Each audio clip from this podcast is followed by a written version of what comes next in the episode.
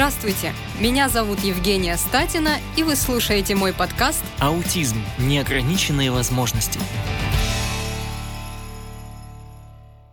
Цель данного выпуска – обратить внимание на проблему людей с аутизмом, помочь людям понять, что аутизм не приговор, и с этим можно и нужно жить. Проблемой расстройства аутистического спектра я занимаюсь уже 8 лет. Видела и малышей с отдельными признаками аутизма – которым после пары-тройки занятий диагноз раз убирали из заключения психиатра. Были дети постарше, которые могли учить иностранные языки, могли считать и писать, но не умели общаться с другими людьми.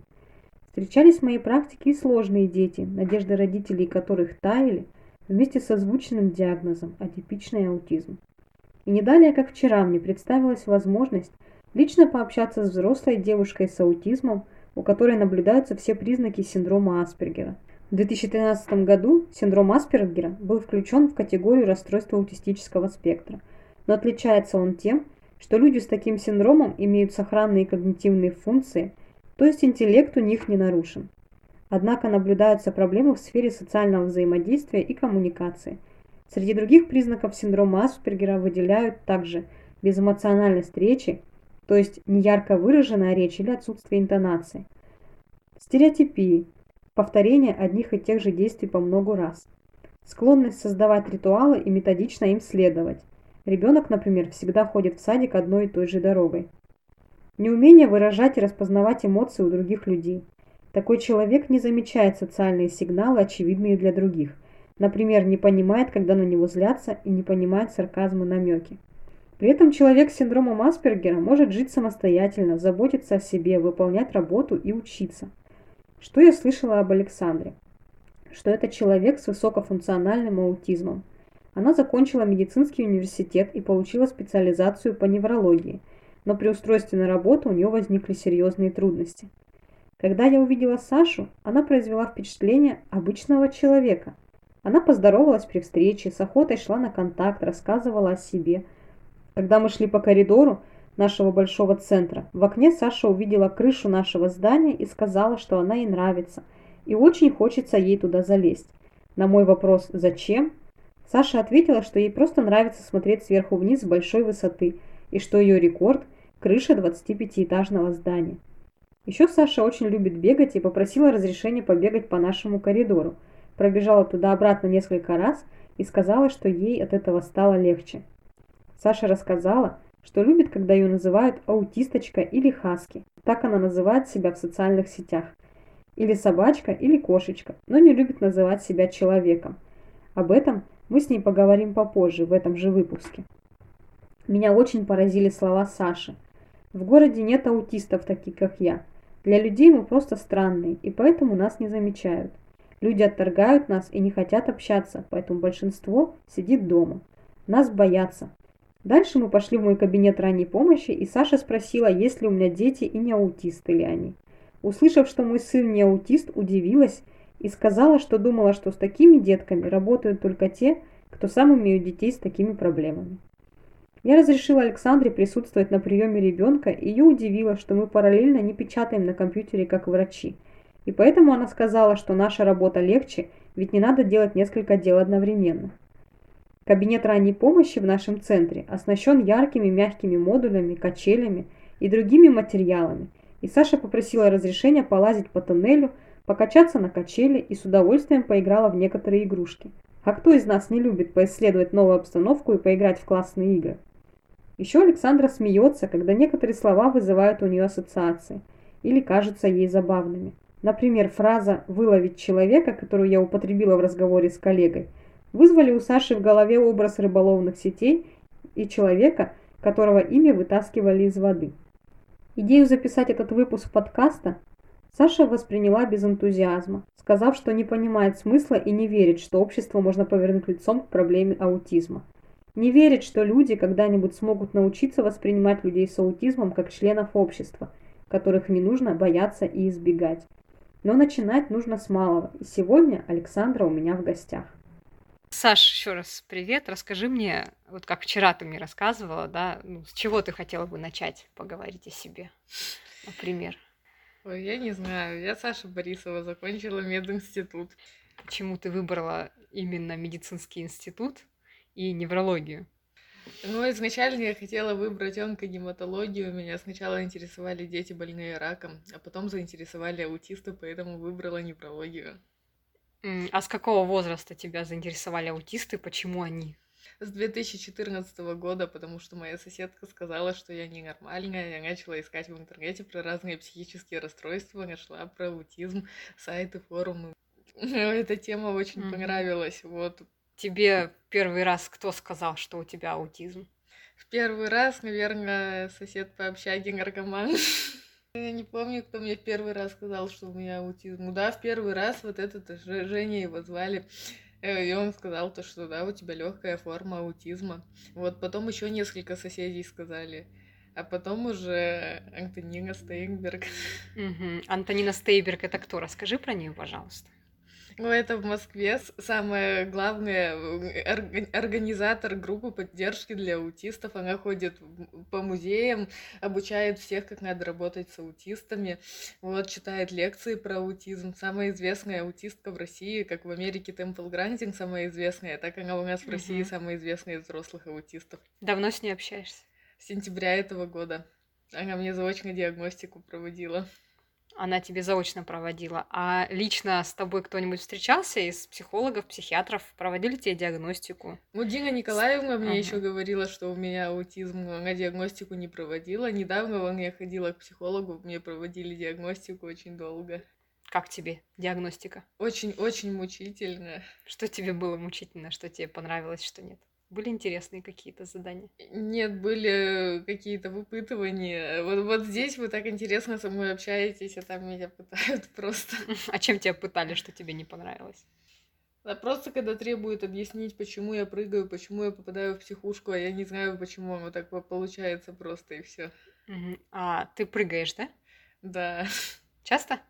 Часто, практически каждый день, особенно ближе к вечеру. Ну, тебе это просто нравится, да? Да, мне нравится, особенно закрываться в темной комнате, прыгать, махать руками. А Раньше почему, в, почему в темной комнате? Ну, потому что когда нету света, нету каких-то раздражителей, еще больше кайф от этого получаешь. То есть тебе нравится, чтобы тебя ничего не задевало, скажем так, да, ничего не трогало.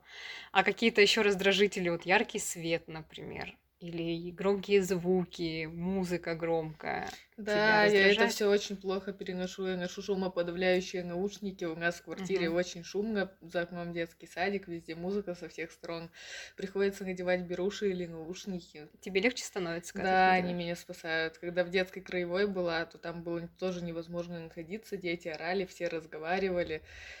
Вот, э, мне разрешала психиатр Дина Николаевна носить беруши и темные очки за компьютером такой, может быть, слишком личный вопрос. Что ты чувствуешь, вот когда там громкая музыка, дети орут э, за окном? Что ты чувствуешь, что тебя начинает в этом напрягать? Ну, я даже не знаю, как это описать, что я чувствую. Но это просто очень неприятно, больно даже может. Даже до физических болевых ощущений, да? Ну да. Невозможно ничего делать. Угу. Все спутывается. А что ты делаешь в свободное время? Чем ты еще любишь заниматься?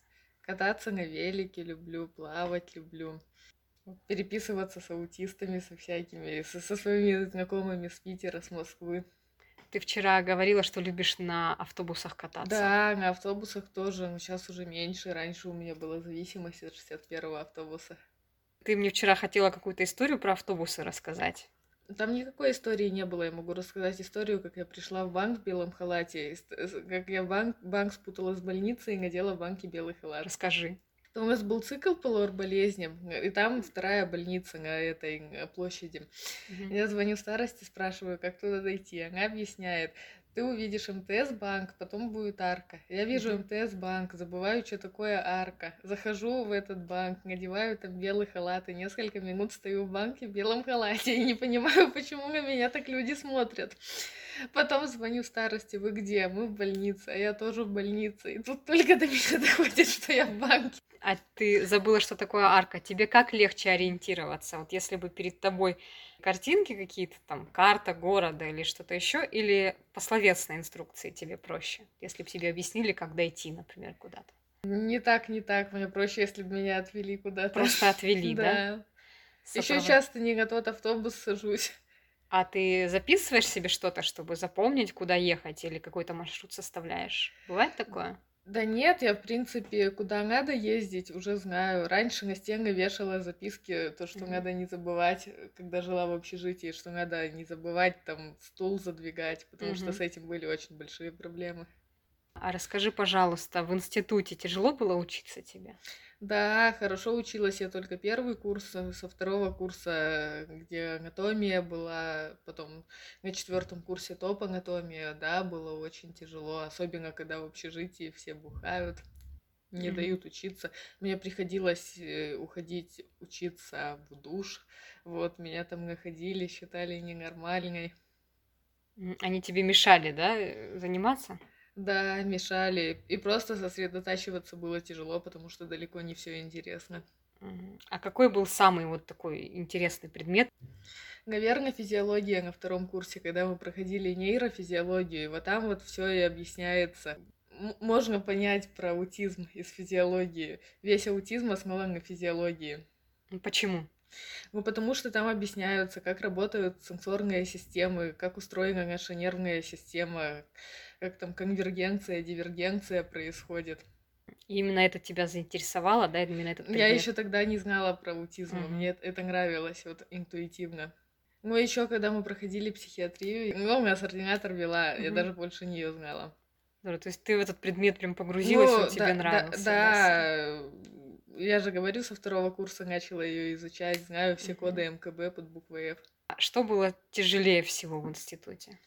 Тяжелее всего было жить в общежитии. Вот не сама учеба, а жить в общежитии. Я там сменила семь комнат, люди были разные. Я приехала вообще без опыта общения с людьми, была очень доверчивая, и поэтому меня легко было обмануть, на меня легко было нажаловаться, свалить всю вину.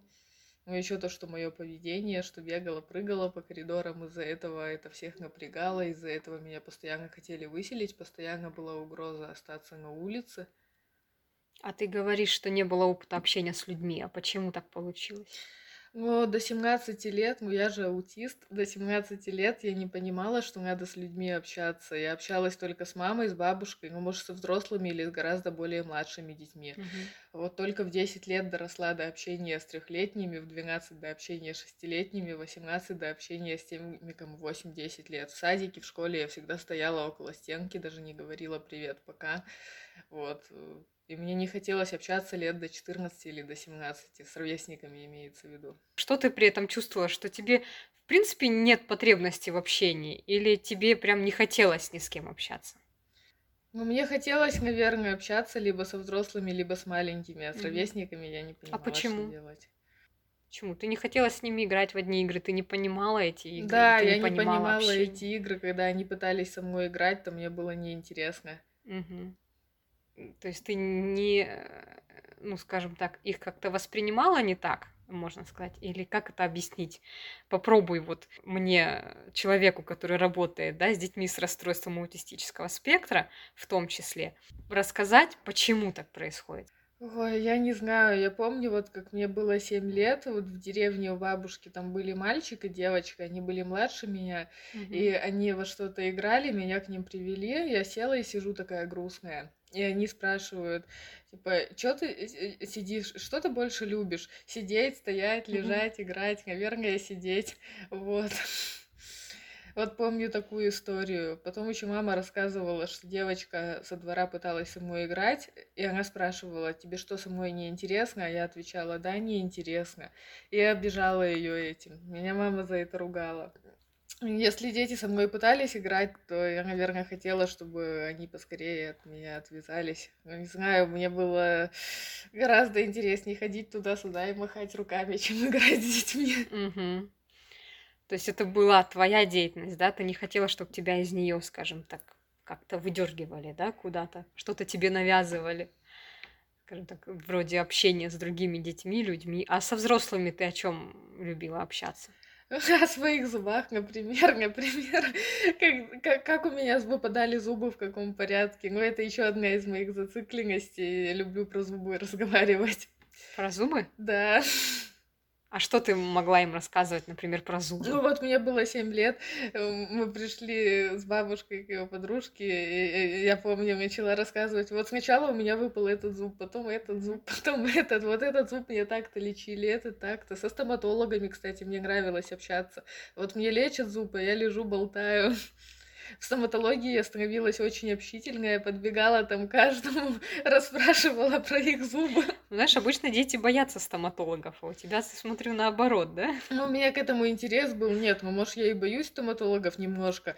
Я лечить зубы не боюсь. Лечить это не больно, не страшно. Uh-huh. Вот если удалять пришлось бы, вот это было бы страшно, да. Резать даже не боюсь. Мне резали даже брекеты носила два года. У меня большой опыт со стоматологами. Ты общалась с ними в разных, да? Да. Ситуациях. Понятно. И брата с сестрой водила к стоматологу, и мне тоже нравилось их водить к стоматологу, чтобы со стоматологом пообщаться. У тебя брат с сестрой есть? Да, двойняшки, брат и сестра, им 11 лет. Сестра абсолютно нормальная, ну, абсолютно эталон нейротипика, можно сказать. Uh-huh. А вот брат, брат тоже похож на аутиста и очень сильно похож на аутиста. Uh-huh. Вы с ними общаетесь? С сестрой мы общались, пока ей не исполнилось 11 лет, и у нее не начался переходный возраст.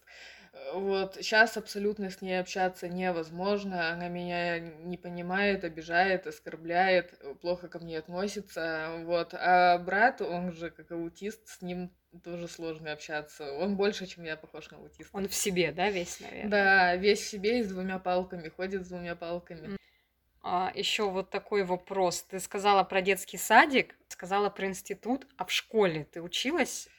Ну, конечно, я училась. Я имею в виду, ты посещала школу или у тебя было домашнее обучение? Посещала школу, у меня была самая лучшая школа в городе, mm-hmm. гимназия, потому что там мой первый папа родной работал, mm-hmm. поэтому меня туда отдали.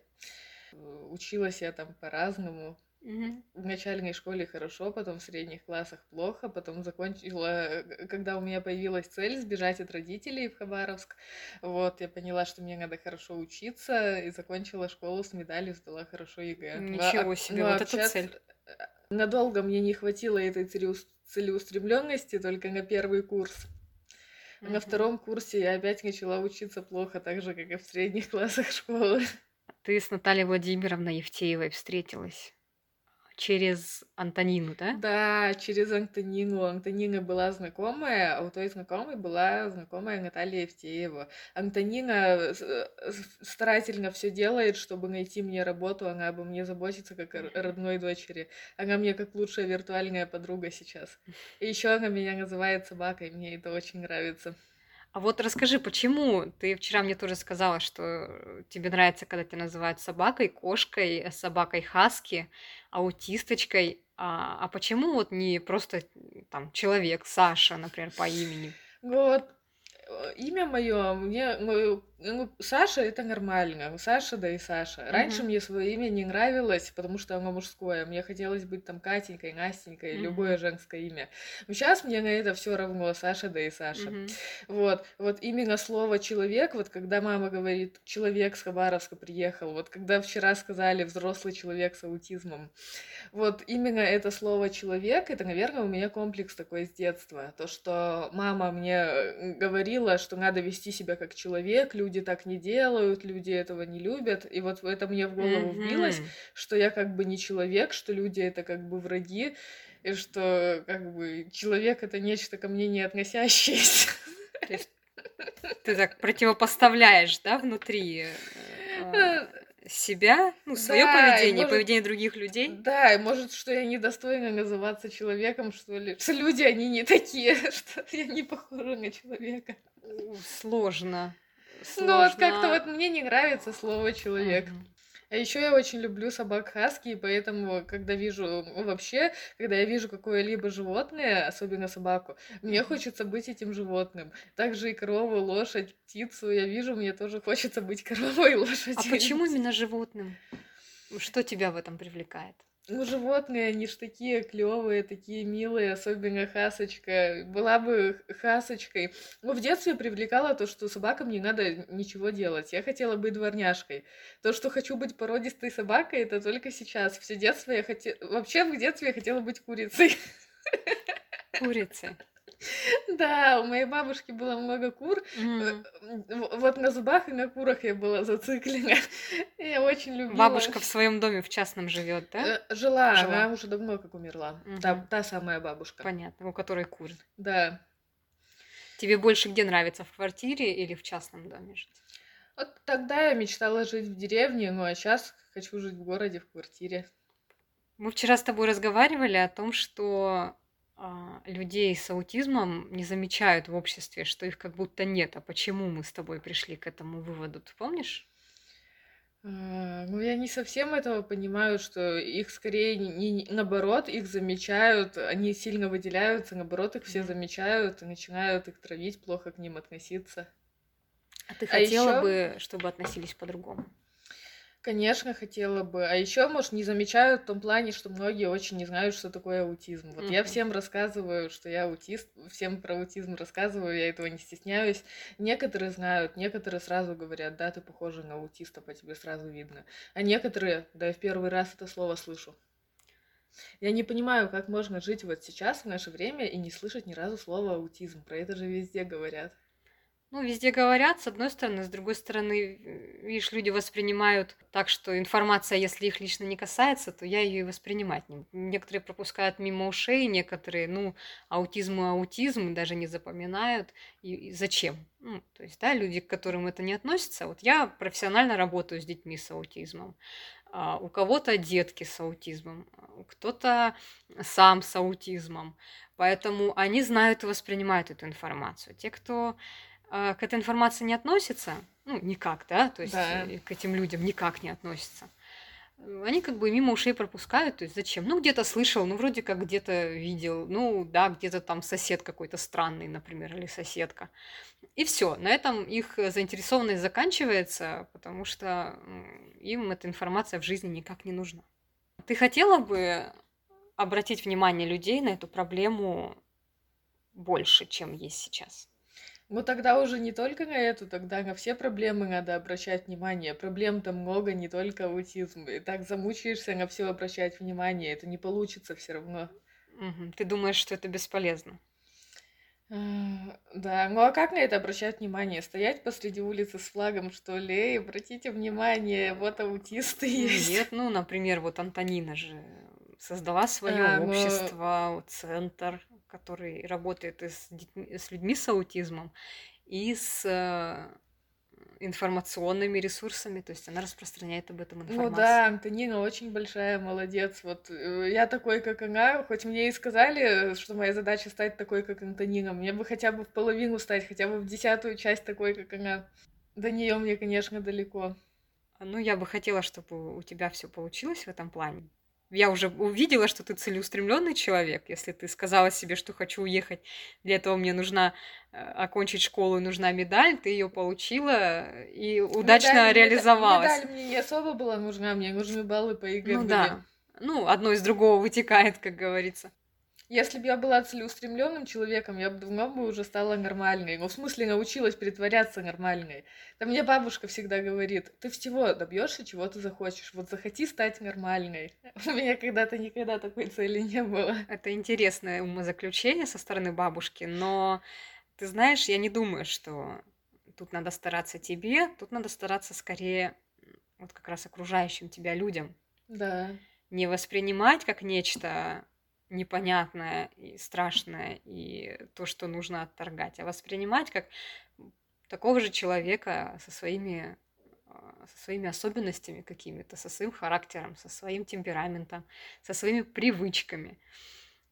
И всем будет от этого лучше, наверное, только. Если не только люди будут говорить, стань как мы, а ну и будут лицом поворачиваться к другим Я людям. же их не и- заставляю да, стать вот. та- так, как я. Почему они меня должны заставлять? Вот, это очень правильное с твоей стороны умозаключение, что именно общество должно быть толерантнее, и общество должно быть терпимее к другим людям. Не к шаблону какому-то, к шаблону человека, да, что он должен быть вот таким, а именно к людям, к разным людям, какие они есть. Еще хотелось бы тебя попросить вот сейчас для записи немного начать уже помогать Каким образом? Сейчас объясню. Ко мне ходят на прием очень много родителей с детьми с аутизмом. Что бы ты им посоветовала? Именно родителям таких деток. Ой, ну я не знаю, во сколько я тут вправе советовать, потому что я и их дети слишком разные. У меня-то совсем легкий аутизм, а к вам ходят с тяжелым аутизмом. У нас ходят разные детки, у которых просто трудности в общении, и дети, которые с тяжелым повед... проблемным поведением, и те, которые просто не могут общаться, и у них какие-то трудности возникают. Вот вообще для родителей, у которых возникла перед ними такая вот проблема, как аутизм у их ребенка, что бы ты посоветовала? Э, если из своего опыта, что со мной делали родители, то не называть ребенка дебилом, не обзывать ребенка, относиться к нему хорошо. Ну, это вот. важно, да. Потому что моя мама, к сожалению, меня обзывала постоянно дебилкой, постоянно говорила, вот у меня дочь вроде как дебилка, вроде как не дебилка. Объяснять им, что их дети не дебилы, а аутисты. Угу. И, наверное, вовремя диагностику проводить, да? Да, да, это самое главное. Вот объяснять родителям, какие признаки аутизма существуют, на что надо обратить внимание, и вовремя провести диагностику, и чтобы и детям объяснять тоже, что они аутисты пораньше, чтобы они, чтобы все про это знали, а не так, как я только в институт, только после института про это узнала. И то от Антонины. Смотри, еще такой момент. Сейчас э, очень часто в работе с детьми с аутизмом используются карточки PECS, ABA-терапия. Как ты думаешь, это эффективные методы? Ну, пекс-карточки это вот, например, карточки с правилом. Смотри, у меня здесь. Я знаю, что там, такое Не кричать, не баловаться. Баловаться и громко смеяться нельзя. Нельзя трогать других людей. Тебе бы в свое время сам... помогли бы такие карточки? Мне бы и сейчас бы такие карточки. Я часто, ну, не людей трогаю, вещи чужие трогаю, балуюсь и смеюсь. Так что мне самой надо такие карточки развесить, хоть я и умею говорить и понимаю речь, угу. но все равно. Тебе бы, то есть, реально бы помогли действительно бы карточки с правилами, да? Да, кстати, еще про общежитие на четвертом курсе mm-hmm. мы с соседками когда-то составляли список правил, что мне надо делать и что мне нельзя делать. Поделили mm-hmm. лист на две части и писали там нельзя то-то делать, нельзя стучаться к людям в, ду- в душ, mm-hmm. пока они моются, допустим. Не, когда заходишь в комнату, надо дождаться, пока тебе разрешат зайти. Нельзя бегать по улице, когда много людей, нельзя ставить сумку на пол. И что надо делать? Надо купить все свое. Вот, а то у меня ничего не было. Я очень долго жила без ничего, потому что не знала, где что и как купить. Вот, э, и, и последнее было, надо читать этот лист два раза в день. То есть у меня был такой опыт, когда я ему без карточек, но словами писала и на стену себе вешала. Тебе помогало? Что... Да, это мне помогало, потому что вот несмотря на то, что у меня замечательная память на даты, на всякие, но на бытовые вещи я могу забывать очень часто. А что еще тебе помогло бы вот напомнить там, например, выключить свет, проверить mm-hmm. электричество, чтобы было выключено, проверить, выключен ли утюг, а какие еще вот такие бытовые вещи тебе бы помогли, если бы были правила? Правила или карточки? То есть как, с, э, с какими еще вещами у меня проблемы? Ну, если можно так сформулировать, то да. Мыть полы, не забывать, допустим, раз в три дня мыть полы, я вечно забывала, когда угу. надо мыть полы. Аккуратно закрывать холодильник. Э, вот там было четыре проблемы. Задвигать стул, аккуратно закрывать холодильник, мыть полы и, что-то еще было. Вот, еще не ворочаться, то, что если соседка спит, а мне не спится, то надо не, не, а, стараться не вставать, не ворочаться, чтобы у нее экзамен на следующий день. Угу. По поводу сна, ты сказал, что у тебя большие проблемы со сном. А какие проблемы? Да, со сном у меня проблемы то, что ну, у аутистов же часто тревожность повышенная. Угу. Вот у меня тревожность повышается вечером, вот в ночное время кортизол вырабатывается, говорят, то что поэтому вот э, я лежу, у меня все тело напряжено, я не могу расслабиться, чтобы уснуть. Также у меня сенсорный дискомфорт от прикосновения щеки к подушке, mm-hmm. от прикосновения одеяла к этому. И еще я достаточно активная, не могу лежать на одном mm-hmm. месте, кручусь, верчусь, и в итоге вообще мне постель начинает мешаться, доставляет дискомфорт по всему телу. Иногда мне, станов... иногда мне это было так невыносимо, что я вставала, начинала плакать. Иногда в этом, в этом году еще была такая проблема, что я задыхалась по ночам. Раньше такого не было. Это вот в связи с вот этими неудачами, с работой, mm-hmm. со всем этим у меня сильно ухудшилось состояние здоровья, началось куча странных проблем. Вот, мы сейчас я уже по ночам не задыхаюсь, сейчас вот именно тревога, сенсорный дискомфорт, навязчивые мысли э, мешают уснуть, вот, это из того, что мешает уснуть. И как-то мне днем спать проще. Ты днем сейчас спишь, да, в основном? Да, ну потому что днем прихожу такая усталая вся, угу. поэтому днем хочется спать. А ты где планируешь, э, планировала работать и в связи с чем возникли проблемы и какую работу ты сейчас планируешь себе найти? О, это моя больная тема. Я планировала изначально, два года назад еще планировала работать в санатории Амурском, mm-hmm. реабилитационном центре Амурский, так как там тоже есть аутисты. Вот, я пошла на невролога, не на психиатра, потому что с психиатрией у меня очень плохие отношения. Mm-hmm. Хотя я знаю, что аутизм это к психиатрии относится, не к неврологии. Вот, я отучилась в ординатуре, там попыталась работать, у меня абсолютно ничего не вышло, это мне доставило только большой стресс и привело в психиатрическую больницу. Вот, работать у меня там не получилось, все работники это поняли, ну и в общем, я поняла, что врачом у меня работать не получится нигде. То, что в поликлинике педиатром не получится работать, это я сразу поняла, потому что у меня и знаний для этого недостаточно, и училась плоховато в институте. И вот я не знаю, если честно, где я смогу работать. Единственный какой положительный опыт, это вот опыт «принеси, подай» в больнице. Отнести историю, привести пациента, вот это вот был опыт хороший. А так, что медсестрой, что врачом, все мной были недовольны, все меня выгоняли, все на меня писали плохие характеристики, и поэтому вот мне давно пора э, начать зарабатывать деньги самостоятельно, а не за счет бабушки жить. Но mm-hmm. я не знаю, как устраиваться на работу, потому что это опять-таки сложно, везде проходить собеседование, это сложно. Вот, и на работе там часто бывает шумно, как вот в стоматологию пыталась устроиться, там висят два телевизора mm-hmm. друг напротив друга, и это было невозможно там находиться. Вот, везде надо взаимодействовать с людьми, уметь хорошо. Вот, то есть, чем у аутиста проблемы, все то требуется в работе. Поэтому работу найти аутисту это очень сложно. Я была бы рада, если бы кто-то мне помог найти работу. Спасибо вам большое, вы мне очень помогли, потому что вот кроме вас и Антонины и других людей с форума, никто меня не понимал. Вот для всех я как инопланетянка, а вы меня понимаете и хорошо ко мне относитесь, и даже разрешаете бегать по коридорам.